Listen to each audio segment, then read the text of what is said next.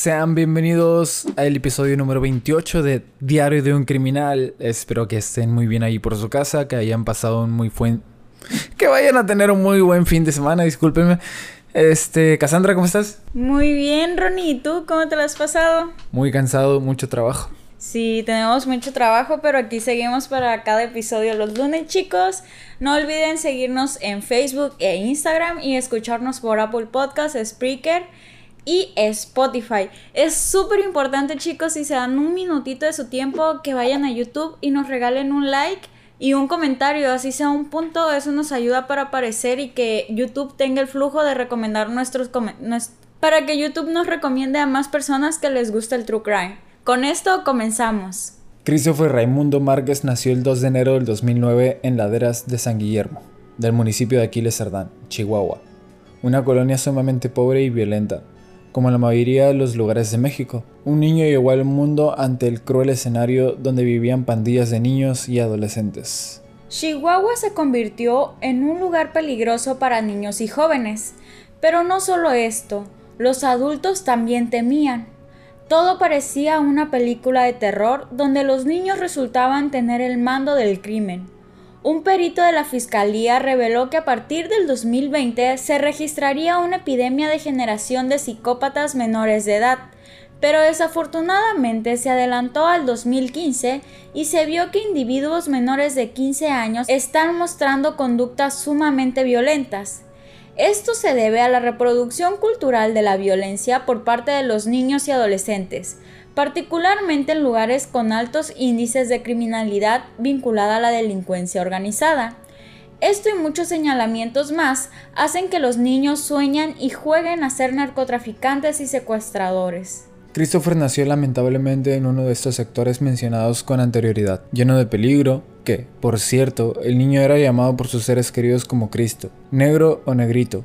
Sus primeros seis años lo llenaron de felicidad. Dicen que era un niño muy noble, alegre y le encantaba salir a jugar con sus amigos. Cristo vivía solamente con su madre y sus dos hermanos, uno de cuatro años y otro de dos años. A pesar de su corta edad, Cristo ayudaba a su madre a cuidar a su hermanito de cuatro años, ya que ésta tenía una discapacidad.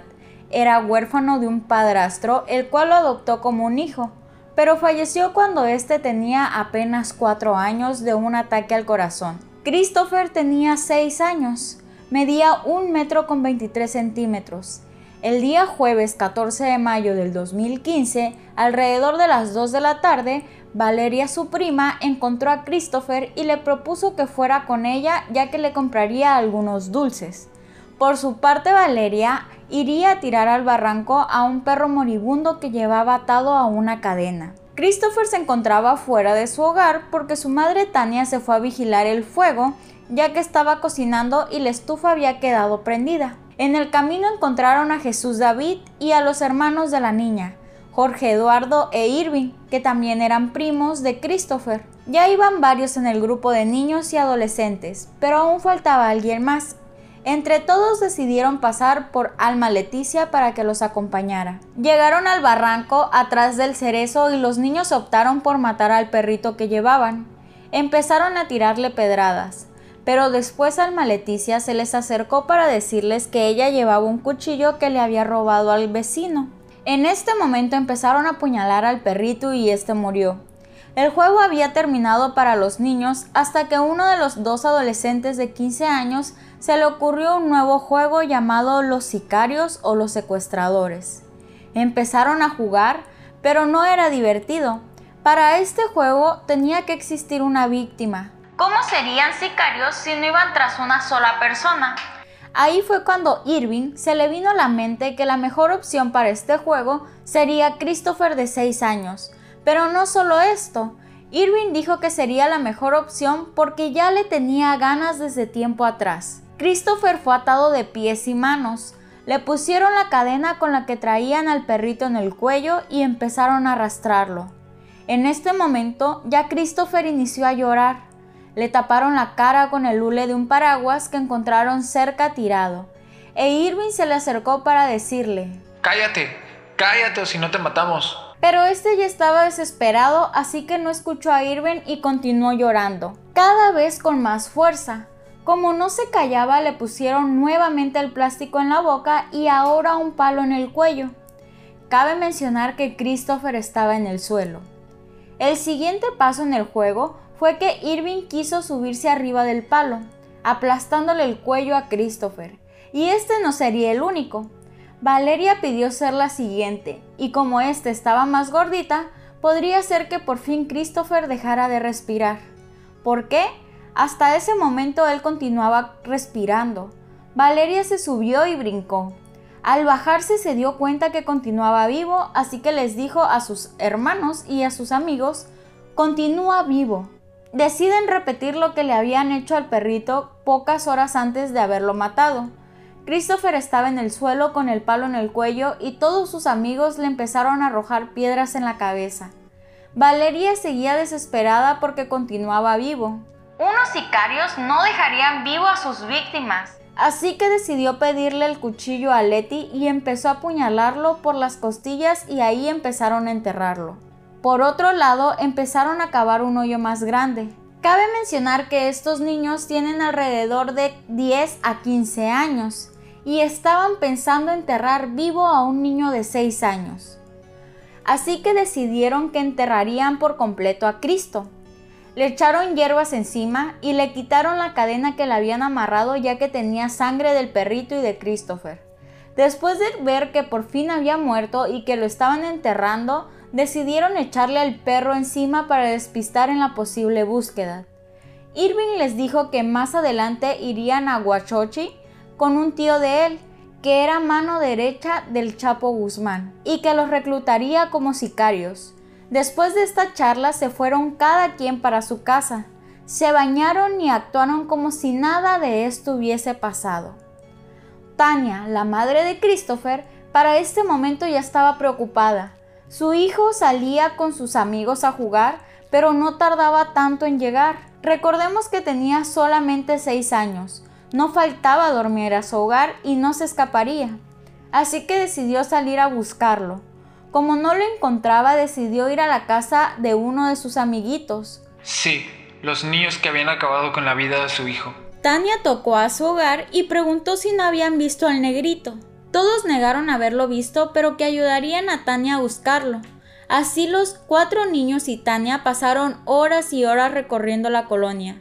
No importó que fuera de madrugada. Todo sea para encontrar al negrito. Decían todos. Estos niños acordaron antes de todo esto ayudar cuando iniciara la búsqueda de Christopher para evitar sospechas hacia ellos. Pero estos niños ya tenían antecedentes violentos desde tiempos atrás. Los vecinos relataban lo aterrorizados que estaban ante estos niños. Uno de los vecinos comentó, una señora murió de cáncer y al poco tiempo ellos entraron a la vivienda a robar. Otro también comentó. Yo llevaba poco tiempo viviendo aquí. Pasaron ellos frente a la casa y el mayor de 15 años, que llevaba un gran cuchillo, amenazó a mi hija de 15 con cortarle la cabeza. Aparte de todo esto, Irving era conocido como un joven que le encantaba matar perros, algo muy simbólico en los asesinos seriales. No matar perros, sino matar animalitos de niños.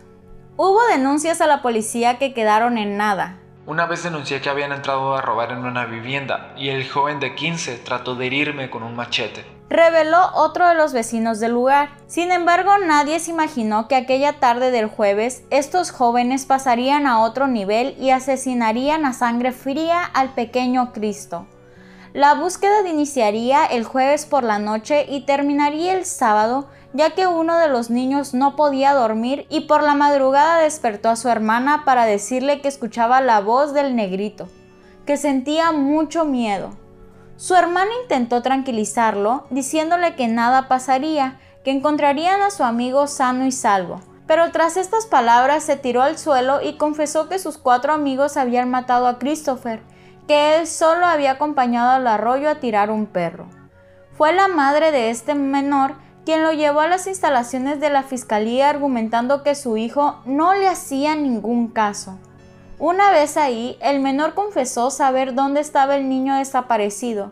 Refirió que los hermanos de Valeria, Jorge Eduardo e Irving, lo asesinaron y condujo a las autoridades al lugar donde se encontró el cuerpo de Christopher Raimundo Márquez Mora. Retiró las ramas que colocaron sobre la fosa y al perrito y fue cuando se dieron cuenta que sobresalía un tenis del negrito. Omar Delfino Ramírez Luna, jefe del Departamento de Ejecución de Medidas para Adolescentes en Chihuahua, explicó que los otros niños de 12 y 13 años no pueden ser imputados debido a su minoría de edad. Están bajo la guardia y custodia de la Procuraduría de Asistencia Jurídica Social, dependiente del DIF del Gobierno del Estado en coadyuvancia con la Subdirección de Ejecución de Medidas Sancionadoras para Adolescentes, que monitoreará y llevará a cabo el informe de las actividades de los adolescentes. Los menores de 14 años no pueden ser privados de la libertad. Los dos adolescentes que están en el CERSAI reciben un trato igual que los otros 446 jóvenes internos en la entidad. Despiertan a las 6 horas de la mañana, se bañan, asean su cuarto y asisten a clases de forma diaria y obligatoria. Desarrollan labores en talleres terapéuticos y ocupaciones de carpintería, mecánica y herrería. Tienen derecho a visita familiar los miércoles y los domingos. Están en la etapa de un proceso que puede durar máximo un año. A continuación vamos a mostrarle la declaración y la edad de cada uno de los criminales. Tania dio una entrevista donde dijo, No puedo entender aún cómo pudieron ser tan cínicos de acompañarme a buscar a mi hijo cuando ellos mismos lo habían secuestrado, matado y enterrado. Pasamos horas y horas recorriendo la colonia. Ocupamos toda la madrugada buscándolo y ellos, los cinco, siempre conmigo disque ayudándome. Un perro siente más que esos niños. Tras los hechos, Tania ha recibido amenazas y tuvo que salir del estado por algunos días. Después de todo esto se empezó a saber que estos niños realmente eran unos delincuentes. Ya todo lo anterior relatado, las confesiones de los vecinos y posteriormente salieron más y más cosas de ese grupo que hacía, una entre ellas era que quemaban casas. Valeria, la prima de Christopher, la cual le dijo que le compraría dulces, con 13 años no estudiaba. Fue expulsada de la escuela por agresión en contra de sus compañeras. Valeria confesó. Teníamos pensado privarlo de la vida. Irving y Jorge son mis hermanos y los otros mis amigos. Irving dijo que si lo secuestrábamos, pero jugando, y todos dijeron que sí. Íbamos al arroyo a tirar un perro y a David se le ocurrió que matáramos al negro. Todos dijimos que sí y fuimos al escondite. Irving me dijo que me subiera yo arriba del palo para ahorcarlo porque estoy más gorda. Irving dijo, Déjenlo porque se está poniendo morado. Pero nadie le hicimos caso. La cadena era mía, la traía de la casa cuando lo acabamos de matar, le pusimos la cadena en el cuello para que lo llevaran al arroyo. Yo encajé la navaja dos veces. Tenía mucho tiempo que lo queríamos asesinar entre todos. Conozco a la mamá del negro porque era esposa del primo de mi mamá. No sé por qué lo matamos, solamente se nos vino a la mente. Alma Leticia, de 13 años, desconoce su fecha de nacimiento. Cree tener 12, no estudia en su caso se diagnosticó inestabilidad emocional con rasgos depresivos, confesó. Íbamos al arroyo a tirar un perro. Iba un niño a quien le dicen el negro. El Irving dijo que si secuestrábamos al negrito y yo le dije que no, pero Valeria dijo que sí. Al perro lo mataron con piedras como al niño. Jorge Eduardo, de 15 años, no declaró. A decir de los expertos, no tiene capacidad de lenguaje y manifiesta un bajo nivel de comprensión y retraso mental moderado que le impide captar la realidad. Mi hijo no está bien, tiene lagunas mentales, dijo su madre. Irving, de 12 años, narró a las autoridades. Yo le dije a mi amigo David, vamos a jugar a los secuestradores y pedir rescate. A David se le ocurrió la idea de matar al negro. Todos dijeron que sí. David dijo que lo ahorcáramos con un palo. Lo pusieron en el piso. David y Valeria se subieron arriba de él. Mi hermana le encajó la navaja porque David le dijo. David le puso piedras en el cuerpo porque dijo que a lo mejor revivía. David nos amenazaba porque toma vino. David nos tiraba al suelo y daba de patadas. Nos invitaba a matar perros y a fumar mota. Nos obligaba a fumar. Es Melinda, madre de 13 hijos y abuela de Valeria. Irving y Jorge Eduardo, primos y asesinos de Christopher, quien asegura que le parece mejor que estén en el DIF, porque el gobierno les ayudará. Ahí están mejor atendidos que aquí en casa con tantas carencias. Tania recuerda el último día en que vio a su hijo. Eran las 14.30 horas cuando salió a jugar. Christopher solamente a la esquina iba, no se alejaba mucho de casa. A mí no me gustaba que jugara con Valeria, David, Irving, Jorge Eduardo y Alma Leticia porque eran más grandes que él. Se lo había prohibido. Le hablé a mi madre para decirle que no lo encontraba. Ese jueves no detuvimos la búsqueda, sino hasta las 4 de la mañana.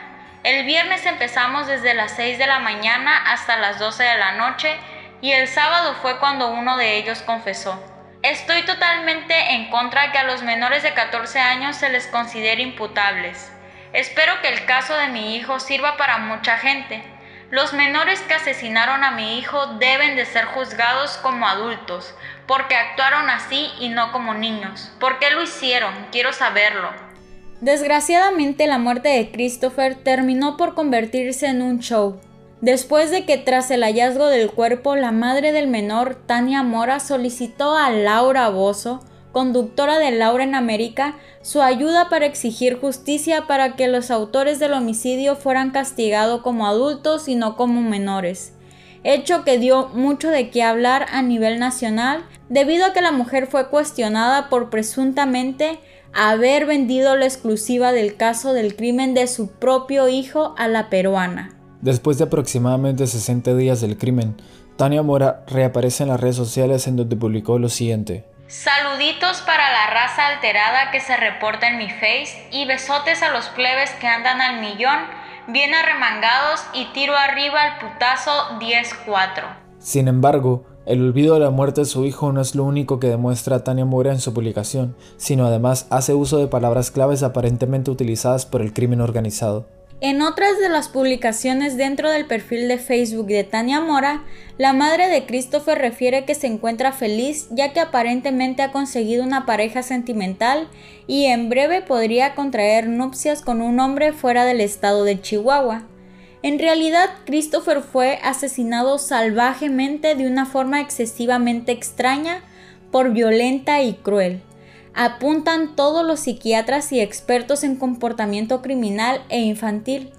Le apuñalaron 27 veces por la espalda, le sacaron los ojos, le reventaron el cachete y le partieron el labio.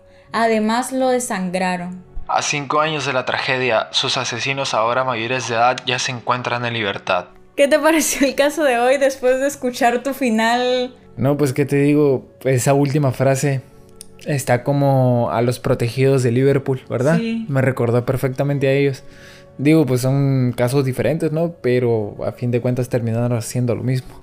Qué feo, qué horrible. Y es que es muy importante aclarar, como dice la madre, que al final no estoy tanto de acuerdo con ella por todo lo que hizo de vender la exclusiva de su hijo. De hecho, desde ahí, desde ahí ya se notaba algo extraño, ¿no? Sí, aparte eh, se dice que vendió la exclusiva porque salió en televisión y rápidamente se hizo un cambio de look. O sea, se compró pupilentes azules, se pintó el cabello, hasta dicen... ¿Hay fotos, ¿Hay fotos de ella? Sí, hay fotos de ella tuneada. tuneada, Ronnie, ¿nos puedes explicar qué es tuneada? Porque mucha gente de otros países nos escucha. Tuneada, pues sería como que como con un cambio de look, nada más. Tuneada es que se operen, chicas. Ah. Sí. Bueno, este... Volviendo a eso, lo único que estoy de acuerdo con esta señora es que a los niños que cometen este tipo de crímenes no se les debe juzgar como niños. Ellos están, ellos están haciendo un crimen con mentalidad de adultos. O sea, ¿qué piensan que esos niños de 15 a 10 años vuelvan a hacer eso? O sea, ¿con qué frialdad lo hicieron? ¿Algo más que quieras aportar, Ronnie? ¿Es todo? Es todo. Muchas gracias a todos los que nos escuchan, chicos. Entonces, hasta aquí acabamos el episodio de, de hoy. Andamos muy cansados, la verdad. Sí, Ronnie se me está muriendo, la verdad. Agradezcan que va a editar el video. Porque hemos trabajado mucho este fin de semana, tuvimos que viajar. Y aquí estamos para darles el episodio, chicos. Esperemos salga el lunes. Los queremos mucho. Bye. Bye. Bye. ¿Una grajea? ¿Ronnie va a cerrar el programa con una grajea? No creo.